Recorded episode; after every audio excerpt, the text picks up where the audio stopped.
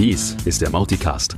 Alles über Open Source Marketing Automation mit Mautic. Und das hier ist dein Gastgeber, Eki Gümbel. Ja, da sind wir wieder. Hallo, willkommen zurück. Wir sind heute mitten im Orkantief. Sabine, Thomas. Oh ja. Bist du gut durchgekommen? Irgendwelche Stories bei dir? Ja, nee, zum Glück alles gut. Äh, ich bin ja diese Woche Mittwoch und Donnerstag in Hamburg bei der Kanban-Schulung Teil 2. Ich hoffe einfach, dass ich da gut hin und zurückkomme.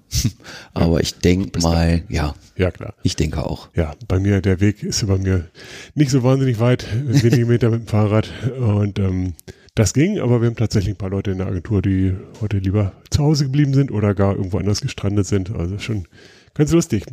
Gut, wenn ihr das hört, ist das alles durch, das Thema. Wir haben heute einiges vor. Ich habe ein Interview mit meinem äh, Freund Sebastian Eisenbürger über diverse Themen. Das ist einer der ersten Mautic-User gewesen. Wir sprechen aber auch über HubSpot-Integration. Wir sprechen über sein Projekt namens NeedMe und generell über ähm, das Verhältnis zwischen Tool und ja, ja, Nachdenken mhm. in der Marketing-Automation oder im Marketing allgemein. Mhm. Vorher schauen wir mal, was wir sonst so haben in den News. Ähm, ja, es gibt eine News, wir hatten ja im letzten Podcast schon gesagt, die 2.16 soll rauskommen, die 2.16 Beta. Das ist tatsächlich auch passiert. Äh, wir nutzen das bei uns in der Entwicklung schon mal. Es gibt, soweit ich es weiß, aber noch kein festes Release-Datum für die 2.16. Das stimmt, ja. Mhm. Genau. Aber soweit sagen wir alles, fühlt sich ganz gut an. Ja. Wir freuen uns, wenn sie dann bald da ist. Mhm, ganz genau. Genau. Ähm, dann hatte ich auch in der deutschen Community mit dem Matthias Reich, mit dem ich schon ganz lange eng und gut verbunden bin, das Gespräch über ähm, Double Opt-in-Kampagnen. Mhm. Besser gesagt, er hat einen Hack für sich gefunden, nachdem wir vorher schon diverse Diskussionen hatten, wie macht man die optimale Double Opt-in-Kampagne. Okay. Hintergrund da ist, man hat ja immer zum einen den Wunsch, so schnell wie möglich die E-Mail rauszubekommen zum User, mhm. damit der bloß nicht zu lange warten muss. Und auf ja. der anderen Seite will man natürlich auch nicht verpassen, dass der Mensch da bestätigt hat. Und dieses Bestätigen macht man ja typischerweise dann über, äh, manche machen es über E-Mail geöffnet, aber in der Regel klickt man einen Link, mhm. Bestätigungslinks und, und äh, prüft dann, dass er diesen Link geklickt hat, beziehungsweise die Seite besucht hat. Ja. Eine Dankeschön-Seite oder sowas. Mhm. Ja, und wenn man das aber, wenn der Benutzer das zu früh klickt und die Kampagne noch gar nicht gestartet ist, die das prüft, dann kriegt sie das auch nicht mehr mit. Ja. Denn das ist ein Dauerbrenner-Thema, dass viele Leute gar nicht so richtig verstehen, wie Kampagnen ticken. Eine Kampagne kann nicht nach hinten gucken, wenn es um Decisions geht. Es gibt ja diese Decisions, User-Entscheidungen, also öffnet E-Mail, ja. klickt Link, besucht URL. Das sind die sogenannten Decisions und die schauen immer nur in die Zukunft, ab diesem Zeitpunkt, wo dieser Kampagnenschritt erreicht ist. Wenn also die Seite vorher schon besucht wurde und der Mensch jetzt die Kampagne in die Kampagne reingekommen ist und diese Prüfung stattfindet, dann kriegt er das gar nicht mehr mit und die Kampagne hat ein Problem. So, und diese widerstrebenden Wünsche, die ähm, kriegt man unter, einen Hut mit einem ganz speziellen Hack, also kleinen kleinen Trick eigentlich nur. Es ist jetzt kein besonders wunderschöner Trick, aber er funktioniert einfach gut. Und zwar setzt man einen Tag. Den Tag kann man ja direkt durch die Seite triggern, zur Not richtig durch HTML einbinden. Und wenn der Mensch also auf die, diese Bestätigungsseite kommt, dann bekommt er äh, diesen Aufkleber, diesen Tag in seinem Benutzerprofil im Mautic reingeklebt. Mhm. Und wir wissen also auf immer, er hat diese Bestätigung geklickt und ist auf dieser Dankeschön-Seite angekommen. Mhm. Und darauf kann die Kampagne dann später prüfen. Ah. Denn das ist dann keine Decision, sondern eine Condition, also eine Benutzereigenschaft. Und da kann man an äh, der Kampagne einfach schauen, ist diese Benutzereigenschaft Tag sowieso gesetzt, ist die erfüllt? Und wenn ja, geht's weiter und wenn nicht, schicke ich vielleicht eine Erinnerungs-E-Mail. Ja, schlau gemacht. Und daher, danke Matthias. Wir haben auch einen kleinen Knowledge Base Artikel dazu wieder äh, verfasst zum Nachlesen und Link wie immer in den Show Notes. Super. Dann ist uns was über die Füße gelaufen ein neues Plugin für Mautic, nämlich das Clear Cache Plugin von dem Greg White, der auch schon eine ganze Weile im Mautic-Universum unterwegs ist. Mhm. Ähm, probiert habe ich das ehrlich gesagt nicht. Mhm. Das Thema ist, glaube ich, relativ klar. Also es gibt halt Situationen im Mautic-Leben, wo der, der Mautic-Cache einmal gelöscht werden muss. Ja. Und wenn man dann wieder keinen Konsolenzugriff hat, das übliche Thema. Hatten hat wir beim letzten Mal. Genau. ähm, also kann ich einfach dieses Plugin installieren. Das gibt mir ein kleines oder ein Menüpunkt im, im Backend, in den Systemeinstellungen, da kann ich auf Clear Cache dann drücken und wer macht dann ein Clear Cache. Super.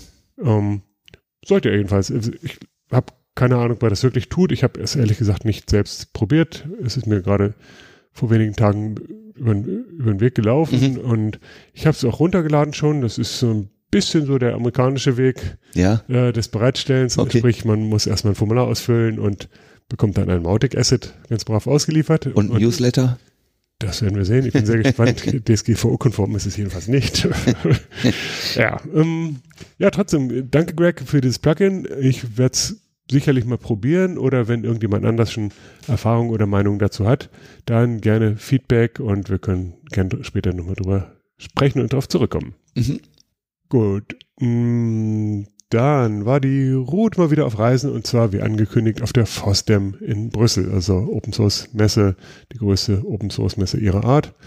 Und ähm, kam sehr begeistert zurück. Der Stand war also sehr gut besucht. Es gab sehr, sehr viele angeregte Gespräche. Es gibt natürlich immer Leute, die jetzt eher aus der Technik und Open Source Ecke kommen, mit mhm. Marketing nichts am Hut haben.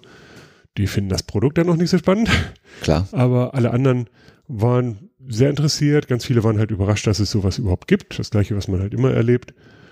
Für viele ist Marketing Automation auch erstmal Neuland, also all die Erfahrungen, die wir auch sonst machen, aber die Erfahrung, so eine Face-to-Face, -face, also Real-Life-Messe, macht weiterhin Sinn. Das ist, glaube ich, mal die Kernbotschaft gewesen. Und deswegen ist das Marketing-Team jetzt halt auch dabei, äh, zu schauen, was für Messen wollen wir denn eigentlich noch besuchen als Mautic. Ja. Was wir als Agentur oder andere als Agentur besuchen, ist ein ganz anderes Blatt, aber Mautic bekannt machen. Dafür ist eine Messe, glaube ich, weiterhin ein gutes Instrument. Ja. Und auch weiterhin eine schöne Chance, ähm, selbst mal Community-Luft zu schnuppern und mitzumachen. Wer vielleicht bisher noch nie was mit Mautic gemacht hat, für den wäre das vielleicht auch mal ein Tipp als Einstieg. Ja. Denn dann fährt man dahin, verbringt einen Tag oder zwei oder drei, je nachdem, wie, wie lang die Messe ist und wie viel Zeit man auch hat. Und ähm, kann durchaus viele Eindrücke sammeln. Thomas hattest du ja auch ne, über die Wahrnehmung von Mautic und den Kenntnisstand der Leute und Super Sprache, interessant, ja. die, die Leute sprechen. Mhm. Und hat gleichzeitig die Chance mit anderen Mautic-Leuten auf dem Stand eine ganze lange Zeit zu verbringen, echt in, intensive Freundschaften zu entwickeln und hinterher echt viel, viel besser vernetzt zu sein und einen guten Einstieg in die Community geschafft zu haben. Ich finde es ja. super. Ja, es ist halt auch wirklich immer wieder gut, die Leute mal in echt zu treffen. Also wenn man die Chance hat, ne, wir haben die Möglichkeit, durch zum Beispiel Slack natürlich viel mit den Leuten zu sprechen, aber Ruth zum Beispiel im echten Leben mal zu treffen oder auch Entwickler, wenn die auf einer Messe sind oder so, schafft eine ganz andere Brücke. Ne? Ja, und auch die Vernetzung zwischen Agenturen finde ich gut, ja. etc. Das ist auch das Gleiche, was wir in der Typo 3 Welt ja auch extrem erfolgreich gemacht haben mhm. und was auch echt ein Spaßfaktor ist. Ja. Gut, dann ähm, schließen wir ein bisschen den Bogen. Auf der Marketing Underground hatten mhm. wir schon mal mit unserem Freund Sebastian Eisenbürger über Mautic gesprochen und auch ein kurzes Interview geführt und hinterher gesagt, ach, eigentlich ist das so spannend, das wollen wir lieber auf Englisch und ein bisschen ausführlicher in Ruhe nochmal machen. Heute ist es soweit. Hier ist das Interview mit dem Sebastian. Viel Spaß. Okay. Today, I'm really excited to welcome one of the very early adapters of Mautic on the show, and that is Sebastian Eisenberger. Hello, Sebastian. Welcome. Hi, nice to meet you. Nice to be here. Yeah, thanks for your time today. We're recording this in, in the middle of a big storm in in, uh, in Europe. That's Sabine. Are you affected by Sabine? No, I'm here in the south of France, so nothing to see. We have the best weather here, 20 oh. degrees, I would say. Oh, okay. And, um, yeah, I have a a beautiful mountain, Sainte-Victoire between Marseille and Aix-en-Provence. Oh, that's good for you. But, but normally you're located in Stuttgart, right, in Germany? No, no. I'm located here. I have two companies in Stuttgart, but I'm oh. working completely location independent, so um, it doesn't matter where I am. I have my office here in France. Yeah, and I enjoy it. Really, okay, it's really nice so, here. So unless the windows uh, are broken by the storm here, let's just ignore that. and let's uh, talk about you and about Mautic. Uh, when and how did you discover Mautic? Yeah, my, my first steps in marketing automation, it was 2010. So yeah, it's 10 years ago. I have uh, yeah, 10 years. Happy anniversary. yes. And um, I had a, my, my own company. It was an e-commerce company in Stuttgart. Um, and we sold medical equipment for doctors, for students, for, um, yeah, for all the medical um, stuff. Yeah. And I asked myself, what can I do to be other and to be different, yeah, to all the other, yeah, um, e-commerce shops. And there was about, I could say we had four, five or six um, competitors and uh, yeah, I wanted to be different. And uh, marketing automation was a big topic in the US. And I started to discover it and read a lot blogs and um, yeah, the first YouTube videos um, could be found then. And um, yeah, 2010, I developed my own open source marketing automation stack, I would say. It was a very simple system.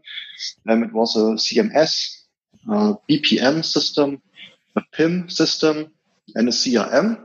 So we had five open source systems connected via um, yeah, the BPM software in the middle. And it worked more or less well, I would say. And um, after some years, yeah, I tried to tried to find yeah, professional software to do that.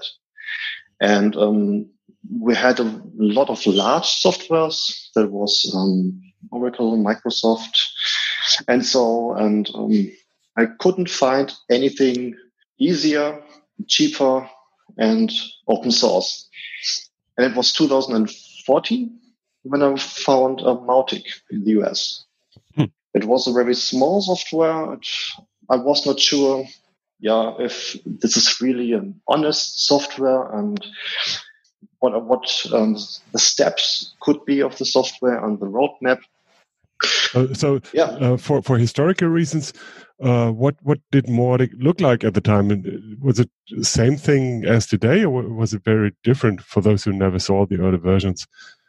I would what say important it, features it, have been added? It, from the from the design, it was very similar to today. Um, it had a campaign manager, a mm-hmm. very buggy campaign manager, and a very simple um, email editor, and um, yeah, just a content contact maintenance. Yeah. I think that was all. what was your interaction with the Mautic developers at the time? Um, in the beginning, we had no interaction. I tried it, I would say, for half a year. Mm. And 2015, I started my own blog, um, the first German marketing automation blog, and it was called marketingautomationblog.de. Mm. and um, I had of my the first German Mautic tutorial, and it's I would say it's um, it, it must be um, live in the internet. I'm not sure to be honest, because it's not up to date. But maybe you can find it. Yeah, look it up and put it in the show notes uh, just for just for fun. Good idea. Yes, um, yes, it's not the, the, the current logic version. Yes, yeah. um, and I I would I was I'm not sure. I have to think about it when I um, was contacted by the by the founders. I would say in October 2015, mm-hmm. um, and they found my tutorial in German, and they asked me, um, yeah, about the German market, if Mautic is yeah is the solution that is usable in Germany, and um, yeah, we had the first contact via email, and um, I would say 2000, at the end of 2016 or 2017, I'm not sure, when, um, how's it called in English? The DSGVO? Oh, a GDPR. Yes, the beautiful German um, thing here. yeah, we had the first discussions in Germany, and um, the founders wanted to interview me to, yeah, to get some information about that and to get my opinion and we started uh, yeah the official partnership. So um, I'm an official Mautic partner since then. Mm-hmm. At the end of 2016 or beginning of 2017. Yes, and I learned to use Mautic for my customers. Before, it, I used it only for me, for myself, and um, sometimes I recommended it. But my topic was um, marketing automation coaching and mentoring and not the implementation of software. Mm-hmm. In 2017, I started to implement Mautic um, using AWS. And it, yeah, it was a good thing. I earned a lot of money with that. It was the first one. And if you Google Mautic in Germany, on google.de, you found me, I would say, on position two or three. So, um, yeah, until today, it's a good thing, all the Mautic stuff. So you still support Yes. customers with their uh, marketing and sales, right? Yes. Okay. Yes. And you told me before that that for sales you use something different than we all knew. know. Yes, um, I had a look on HubSpot very early also. I would say 2015 and 2016. And I decided to use it not because I had Mautic before and um, because HubSpot, to be honest, was too expensive to use for me. But I like the, the history, um, the founders, and the idea behind HubSpot. And um, 2017, I yeah, had some researches and I found that I could, could use HubSpot in a very special way, in a very cheap way, because I used the free version, Mhm. the CRM, for my sales topics. And I connected Mautic via the um, yeah the plugin. I would say it's pre-installed. I'm not sure um, HubSpot, so you can plug and play and use HubSpot as um, as a sales tool. Yeah. And I connected both, and it was very easy. And now I have a separate Zapier integration Mhm. for some things that are not connected directly, hmm and it's really easy to use. I use Mautic for all the campaigning stuff, Mhm. for the marketing phases, and HubSpot for the sales sales phases. So if anything happens during the marketing phase, maybe someone is um, answering an email or yeah gets in contact with us, then Mautic will stop or the campaign will stop, and HubSpot will start. Okay, so you use it as a, a CRM and also as sales automation tool. Is that right? Yes, yes. And HubSpot had a nice um, app for my smartphone, Yeah. Mautic not. and it's, yeah, for me, it's a perfect combination. okay, nice. So you, you do that just for yourself, or but also to your clients for your clients? I recommend that, but I do not implement that. I stopped implementing Mautic Yeah. um, um, last year Yeah. because it's too complex to maintain all the server stuff on AWS. And I focused on my mentoring and my coaching and I started two other companies in Germany. So yeah, it was a question of focus. So the implementation is done by, by partners, basically. Yes. Yeah, got it. Um, tell us a bit about those other projects that, you do. It seems like you you are a real marketing wizard, multiple projects at a time. One of those is Need.me, and that you told me about at uh, the Marketing Underground show in Berlin, where we met last year.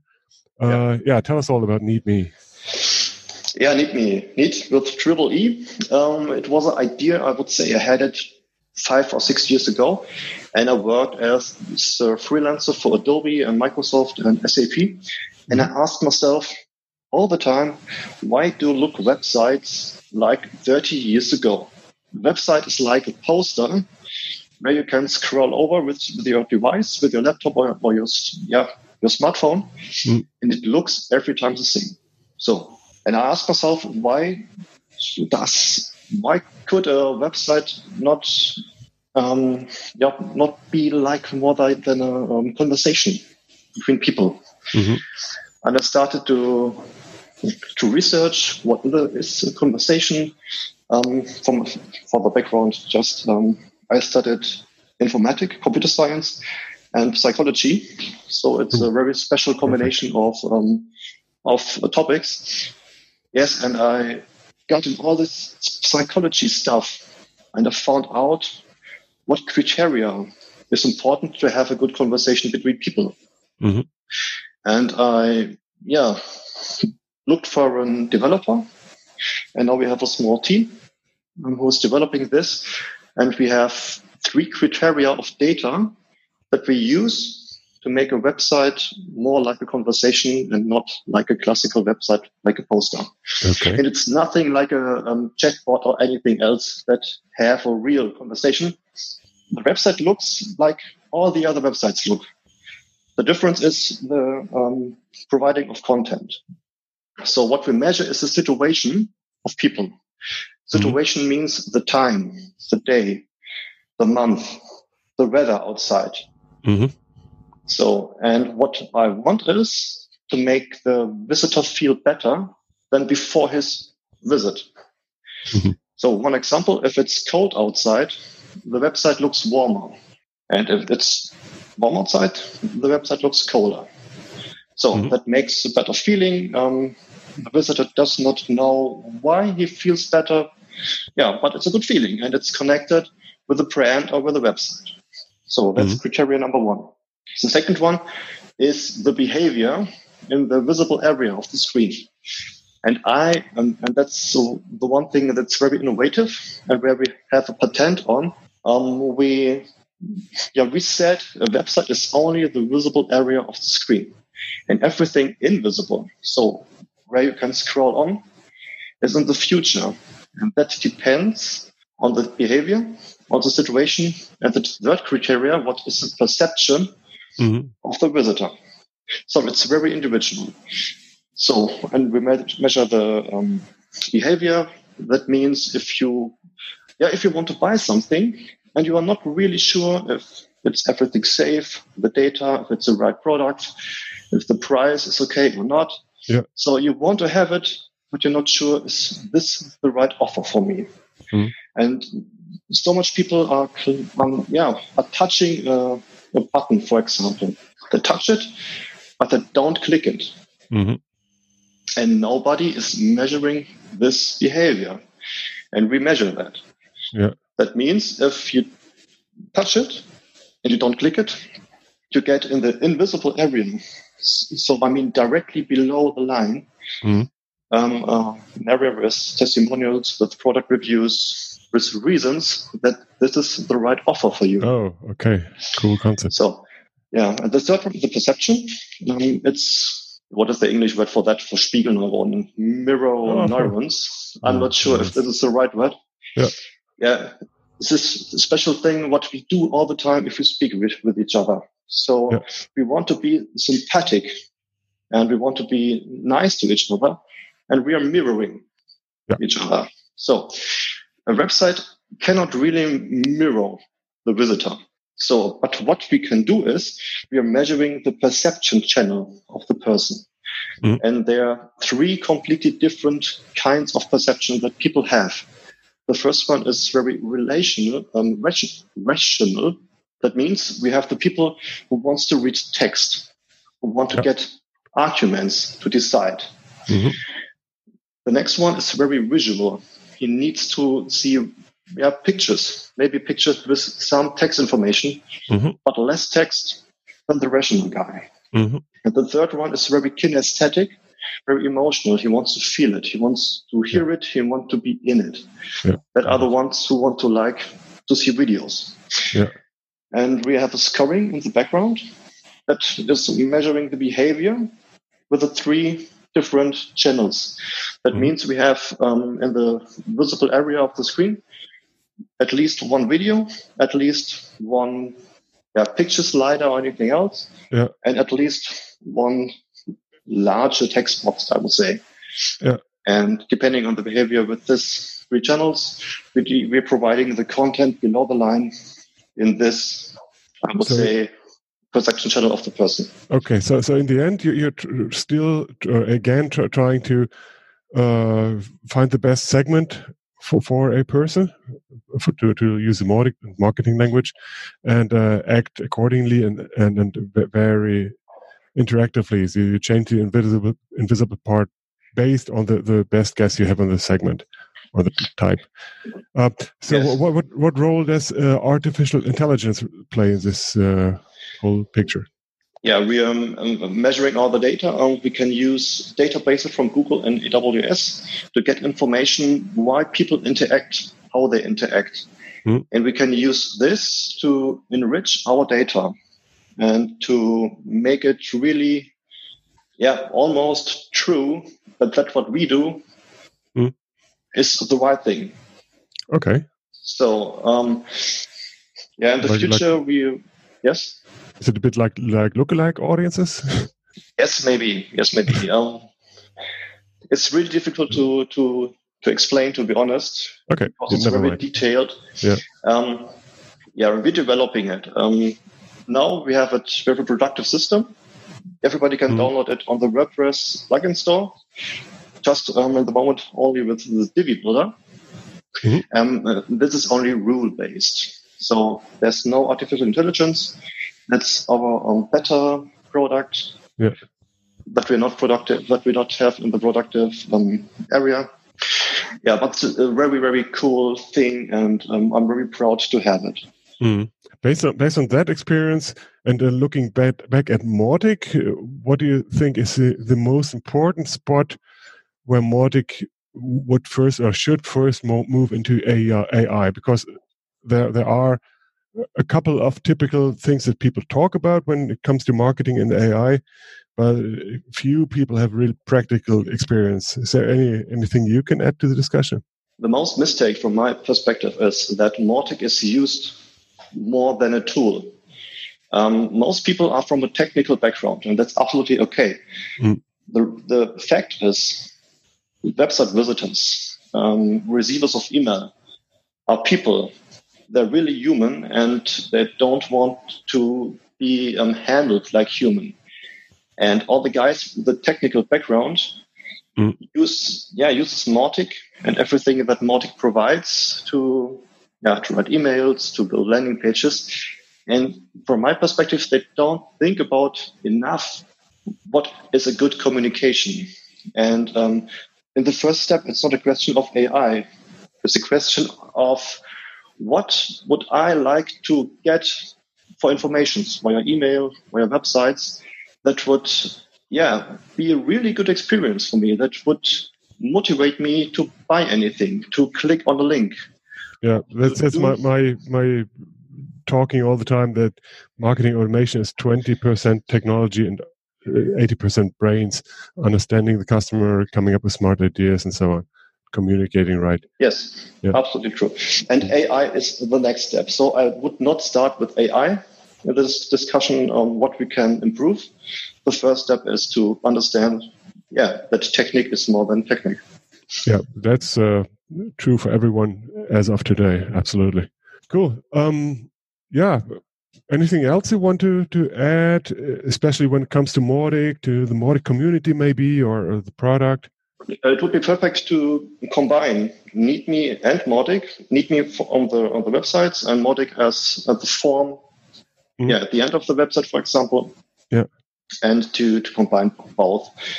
And um, yeah, we make uh, an official scientific A/B test now, and it's amazing um, which numbers we get, which KPIs we can measure. That's yeah, cool, amazing.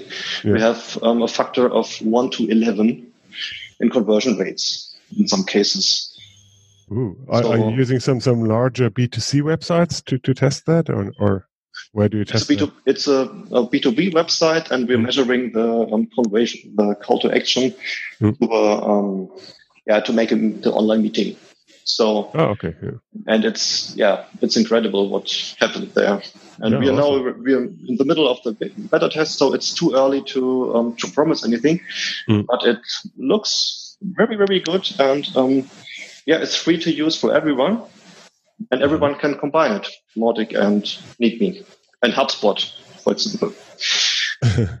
to yeah. make it full. yeah, well, but maybe maybe one could even think about a deeper integration one day.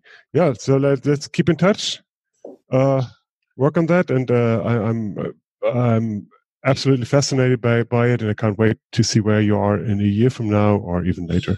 Okay. Um, yeah. Thank you so much for today. Where can people find you online best? You have multiple URLs. Which are the best? Which are the best social media channels and so on? Yeah, I'm using, I would say, almost every social media channel. Just my name, Sebastian Eisenbürger. Mm. Um, or the NeedMe website, n-e-e-d.me. Yeah. It's in English and German and French. And um, yeah, feel free to contact me to um, visit my website, to um, click like and everything you could do for me. Okay. Yeah. Uh, Thanks once again. Thank you so much, Sebastian Eisenberger, for your time today and for the insights you gave us. Uh, cool to talk to someone who, who, was so early up with Mautic and who's so innovative still. Um, yeah, keep going. Thanks a lot. Bye bye. Thank you, Aki. Bye. Ja, das dazu. Im Bereich, was kommt auf uns zu, möchte ich zunächst nochmal verweisen auf die mautic.org. Das habe ich lange nicht mehr erwähnt. Die füllt sich ja langsam mit, mit anderen Events. Unter anderem gibt es neue Mautic-Camps und Mautic-Meetups. Zum Beispiel in Japan gibt es inzwischen schon das sechste, was extrem cool ist. Mhm. In Lagos, Nigeria, Nigeria ähm, wird es im April das erste geben. Super, super, Tobi. Und für Los Angeles gibt es jetzt eine Initiative, da auch was äh, an den Start zu bringen. Da tut sich also einiges. Ich finde es total gut, dass es diese Übersicht jetzt gibt, Mhm. damit man überhaupt sieht, was so in der Welt passiert. Ja, für die Mautic Meetups, also die, die regelmäßige Variante im Gegensatz zu den Mautic Camps, die immer so ja zeitpunktbezogen sind, haben wir inzwischen auch einen Meetup.com Account Okay. oder wieder einen. Es gab früher mal einen. Ja. Jetzt gibt es einen Pro-Account. Hab ich gesehen. Uns, Mhm. ja. Und das ist natürlich auch eine parallele Übersicht, die aber nur einen Ausschnitt gibt. Trotzdem sei das mal erwähnt, meetup.com, äh, da dem Mautic-Kanal Mhm. ist natürlich auch mal ein Blick wert. Ja. Für die Mautic Team-Meetings, äh, da ist weiterhin sehr viel los. Unter anderem auch strukturell wird da jetzt gerade noch mal ein bisschen nachjustiert. Die finden bisher wöchentlich statt. Im, im Community-Team zum Beispiel wurde gerade beschlossen, das auf zweiwöchentlich Mhm. umzustellen. An den Uhrzeiten wird ein bisschen rumjustiert, an dem Rhythmus zwischen Live-Meeting und, und Asynchron-Meeting wird optimiert und so. Also da tut sich formal ein bisschen was, aber vor allem gibt es inhaltlich natürlich sehr, sehr viel und es ist weiterhin cool, dass Leute neu dazukommen Mhm. und, und Dinge vorankommen. Dann gibt es, ich glaube, letzte Woche angekündigt hatten wir das Sprint-Event noch nicht, also sprechen wir heute mal ein bisschen darüber. Mhm. In der Woche nach Ostern wird es zum einen einen sogenannten Community Council geben, wo es also formal die Köpfe der Community zusammenkommen und äh, schauen, wo stehen sie und wo wollen sie hin. Okay. Und ähm, im Anschluss daran wird es halt auch Teamsprints geben. Das ist so ein bisschen das Nachfolgeformat von dem Mautic Summit, was wir im letzten November hatten. Ja. Wie gesagt, die Woche nach Ostern, Location irgendwo in Europa. Vermutlich, ich bin sehr sicher, es wird Prag werden. Ja. Mm, Und das ist natürlich auch wieder so ein Highlight, auf das man sich freuen darf, glaube ich. Ja. Also auch wenn ihr bisher nicht in Community Teams aktiv seid, ähm, die Tage nach Ostern frei halten und da vielleicht einfach mit dazukommen. Da ist jeder herzlich willkommen, wirklich jeder, Mhm. egal ob technisch oder nicht technisch. Und das ist eine weitere gute Möglichkeit für den Einstieg. Ja. Und ein bisschen weiter am Horizont, die Maudicon, über die hatten wir schon gesprochen letztes Mal, ein Genau. bisschen über die Location-Philosophie. Da gibt es noch keine feste Entscheidung. Mhm. Ich hoffe, die werden wir in zwei Wochen haben. Mhm. Aber das Datum kristallisiert sich inzwischen heraus. Es wird der 18. oder 19. November sein. Also blockt euch das auch schon mal im Kalender. Es wird da vermutlich eher davor als danach sicherlich ein paar äh, Anschlussevente geben. Mhm. Evente? Ja. Evente. Evente. Ents. Events. ähm, also wer, wer vielleicht da auch wieder beim Sprint oder so dabei sein will, der sollte sich die ganze Woche blocken. Ja. Ähm, oder wer vielleicht ein bisschen schöne, schöne Boston oder was immer sein wird, erkunden möchte, der sollte vielleicht auch für ein paar Tage mehr fliegen. Ja. Gut, also eine Menge los in der Mautic-Welt Mhm. und eine Menge Positives und ich bin sehr, sehr optimistisch, was als nächstes auf uns zukommt und genau darüber sprechen wir in zwei Wochen. Bis dahin, macht's gut, kommt sicher durch den Sturm. Bye bye. Tschüss zusammen.